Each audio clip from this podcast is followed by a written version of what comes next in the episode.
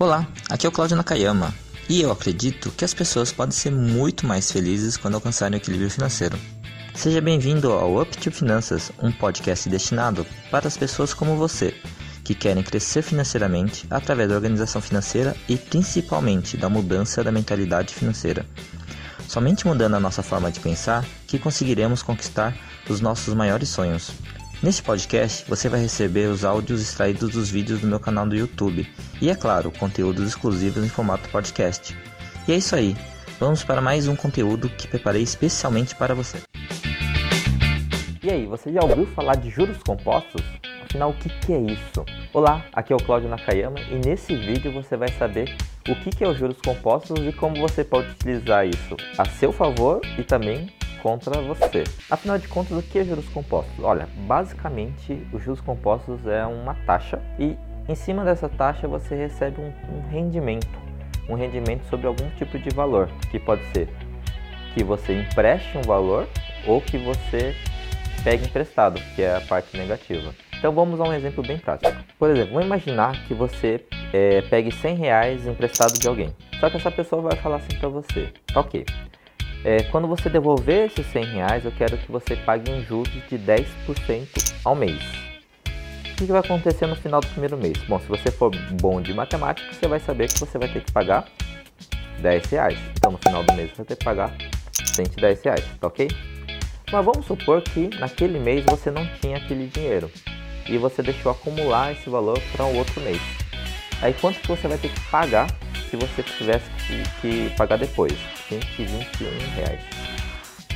Isso que você pagaria depois de dois meses. E se você deixasse para pagar depois de três meses? Você vai falar assim, ah Claudio, não tenho dinheiro nem para pagar nem no primeiro mês, nem no segundo mês. Quanto que você pagaria aqui? 133 reais depois de três meses.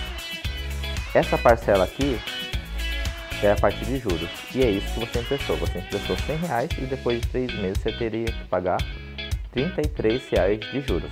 Aí você está pensando, ah, Cláudio, beleza, 33 reais não é nada. Se você tivesse que é, pagar isso depois de um ano, você teria que pagar 313 reais. É que eu não tenho tantas notas aqui para demonstrar isso para você.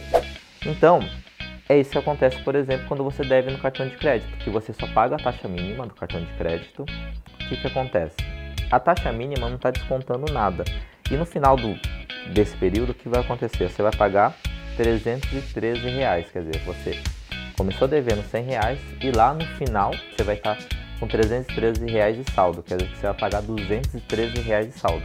O que acontece é que ao longo do tempo o juro só vai acumulando e vai ficando cada vez mais alto. Mas vamos pensar que você tivesse a seguinte situação: você pegou, você estava lá no seu cartão de crédito esse valor, 100 reais, e você e vem lá no cartão de crédito que você poderia pagar, sempre vem aqui, 20 reais o que, você faria? Ah, já que eu não consigo pagar 100, eu vou pegar e pagar o 20. O que eu vou falar para você? Pé, tá errado, não faça isso.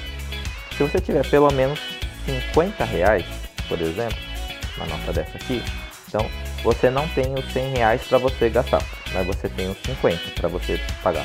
Então, prefira pagar os 50, porque os juros que vai, vão acontecer no próximo mês vai ser em cima dos 50 reais.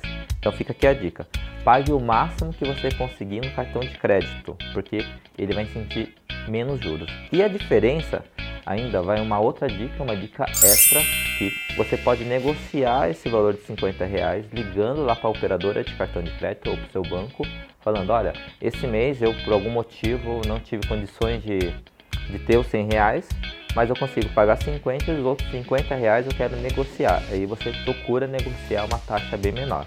Aqui eu fiz uma taxa de 10% para facilitar o cálculo, mas normalmente o cartão de crédito está girando em torno de 15%.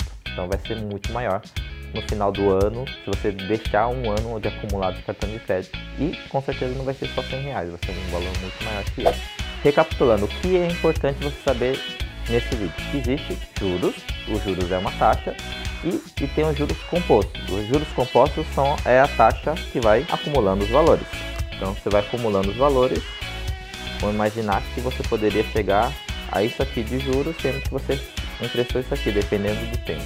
Número 2 é o seguinte: utilize os juros a seu favor e não contra você. Então, procure não fazer empréstimos nem utilizar o cartão de crédito. porque isso você está utilizando os juros compostos a contra você. Se você quiser utilizar os juros a seu favor, por exemplo, se você colocar um dinheiro na poupança, é uma forma de você ter os juros a seu favor. Ou em algum tipo de investimento, que existem vários investimentos no mercado. Eu espero que dessa forma eu tenha te ajudado de alguma forma a esclarecer o que é esse raio de juros, que ninguém sabe o que é isso. E se ficou alguma dúvida sobre o que é juros compostos, coloca aqui no comentário que eu vou responder para você. Ou vou fazer um outro vídeo mais detalhado para responder para você. Então, curta aí o nosso vídeo e se inscreva no nosso canal. E até mais. Arigato. Tchau, tchau. Se deseja ter muito mais conteúdo sobre este assunto, entre no meu blog financeiro em blog.uptofinancas.com.br. O link está na descrição desse episódio. Um forte abraço e até mais!